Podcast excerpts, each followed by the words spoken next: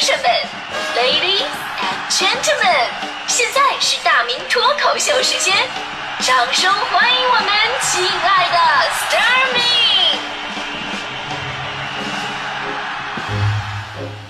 好，欢迎各位来到今天的大明脱口秀，我是大明啊。这个说到家人为了你能有多拼，这真的是一个特别催泪的话题，因为很多细节呢，你当时不觉得怎么样，但是你事后慢慢回想，那份付出与伟大呀，总是会让人流下感动的泪水。所以今天节目开始，我要特别的说一说我的母亲，我的妈妈，她特别伟大。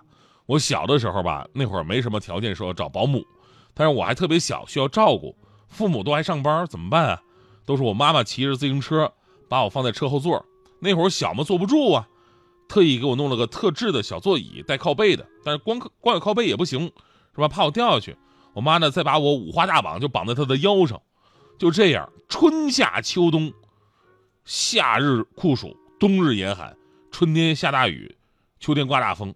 但我妈妈真的是风雨无阻，天天带着我上下班，十多里地的路啊，还有上下坡。有的时候迎着大风，还迎着大上坡，真心蹬不动啊！我妈就卖力的站起来，使劲的蹬，就好像专业的自行车运动员那么样，但是还是蹬不动。后来才发现啊，是我的脚变得车轱辘了。我今天竟然没瘸，我真是个奇迹啊！想到这儿，我就流下了感动的泪水。就生活当中啊，这种无私的爱处处可见。昨天我看到一新闻，说上海松江某小区住户秦女士误将两张潘玮柏的演唱会门票当成垃圾给扔了。你要是我的话呢，可能最多到扔垃圾的那个地方我找一下，如果垃圾被运走了，那我就算了，对吧？但秦女士的老公非常执着，跟小区物业人员用了三个小时，生生的在已经收成一大堆的三吨的干垃圾当中把门票给翻出来了。金女士知道之后吧，第一时间表示。感谢垃圾分类，要不是干垃圾湿垃圾分的这么开，那真的还不好找呢。网友们纷纷表示：“请问，难道不是第一时间感谢你自己老公吗？”作为一个老公，不怕苦，不怕累，不怕脏，在垃圾堆里边奋战三个小时，为了媳妇儿看别的男人的演唱会这么拼。以前说上海出好老公，现在我是真信了。东北人的话呀，东北人一定会说：“还找啥呀？”我再给你买趟更好的，呀？所以其实有的时候我们会容易有个忽略哈，那就是既然都是家人了，那么为了你做什么都是天经地义的，少了一份感谢。在这个世界上哪有那么多的天经地义啊，对吧？都是爱与奉献。如果你不懂得感恩，就算是家人他也会有所寒心的。你永远不知道家人为了你会有多拼，可能为了自己他都不会做的事儿，但是为了你，他真的会想尽办法。我昨天我看到有个网友啊，说说到了一件自己当年高考特别经典的事儿。高考说他的妈妈是一个非常迷信的人，担心自己考不上，然后呢就找这个算命先生，说先生，我儿子能考上吗？您给算一算呢。算命先生说了啊，这个很悬的，这个竞争太过激烈。然后他妈就急了，那怎么办啊？怎么能才让我儿子考上呢？算命先生说了，你这样啊，我给你说个法子，保证你孩子能金榜题名。这招叫做虎口夺食。怎么个夺食法呢？首先你找一条狗，然后在自家门前。从狗嘴里边夺下他正在吃的食物，然后让你孩子吃掉，这大功告成了啊！得到这个法子之后呢，把他妈愁的呀。首先家里边没狗啊，其次如何说服儿子吃狗嘴里抢下的食物呢？两大难题。于是第二天天没亮就起来了啊，做了一大盆的那个肉丸子，到外面去找那种流浪狗，拿肉丸子啊当诱饵，在地上放一颗，狗吃了之后呢，不远处再放一颗。试图慢慢把狗引诱到自家门口，因为人家算命说的了，必须要在自家门前从狗嘴里边夺食，这才可以。结果呢，试了几次都失败了。有的狗呢是吃几颗吃饱了不吃了啊就跑了，有的狗呢中途发现不对劲儿啊就不跟过来了。你看，眼看这个丸子快吃光了啊，他妈妈很着急啊，于是呢，啊继续没办法，只能碰运气了。最终有条傻狗真的被他引过来了，在那个门口台阶上，他郑重的放下最后一颗大肉丸子。傻狗一看，就像之前那样，伸嘴就去吃。说时迟，那时快，傻狗刚把这个丸子叼起来，他妈一声断喝：“哈！”傻狗顿时吓得魂飞魄散，丢下丸子转身就跑了。然后那颗丸子呢，第二天就出现了，出现在那名网友的碗里边。当时他并不知道啊，只是后来考上大学了，他妈妈告诉他这一切，说要感谢这丸子。网友知道这个事儿真的是特别的感动，然后就吐了。这事儿吧，你看着是可笑的迷信，但何尝不是可怜天下父母心呢？是为了孩子，他们能做到的何止是狗嘴里边抢食？为此付出自己的生活，那都是在所不惜的。啊，当你理所当然享受啊父爱母爱的时候，你有没有想过怎么样回报他们呢？即便有的时候他们总说：“哎呀，我不用你们报答我们，对吧？别给我们花钱，对吧？”上次我给我爸在网上买了一个按摩椅，买完按摩椅下下完单之后，我就打电话打电话给我爸说：“爸呀，我给你买个按摩椅啊，你等着收货啊。”结果呢，我被我爸一顿骂呀，说：“乱花什么钱？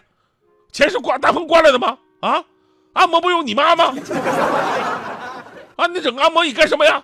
赶紧退了！”无奈之下，我就退货了，我就退货了。结果呢，过了十天，我爸突然给我打电话：“那什么，儿子，那个椅子怎么还没到啊？你不说你你下单很快就到吗？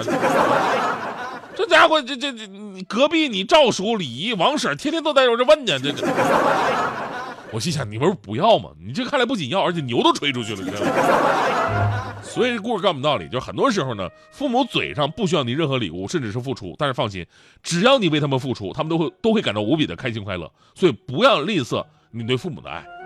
最后呢，我想说，其实爱呀是没有疆界的，亲人之间彼此付出，你看着很正常，但是还有多少朋友之间，甚至是陌生人之间，也都有那种不要求回报的付出。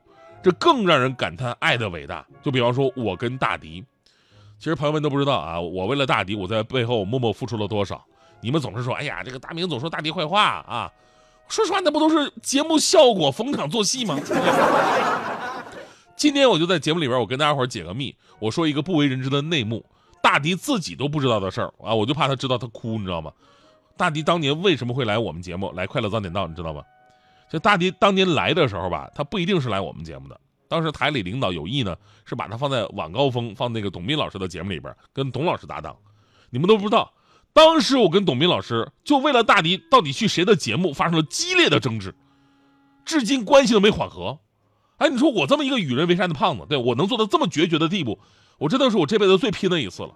当时的情况是这样的，我就我我跟董斌老师说了，我说董老师，咱俩吧也别明明争暗斗啊，文斗武斗什么玩意儿，最后伤了和气。你说打赢的犯法，打输的住院，对谁都没有好处，对吧？你这样，咱们俩都是文化人，咱俩都出过书，对吧？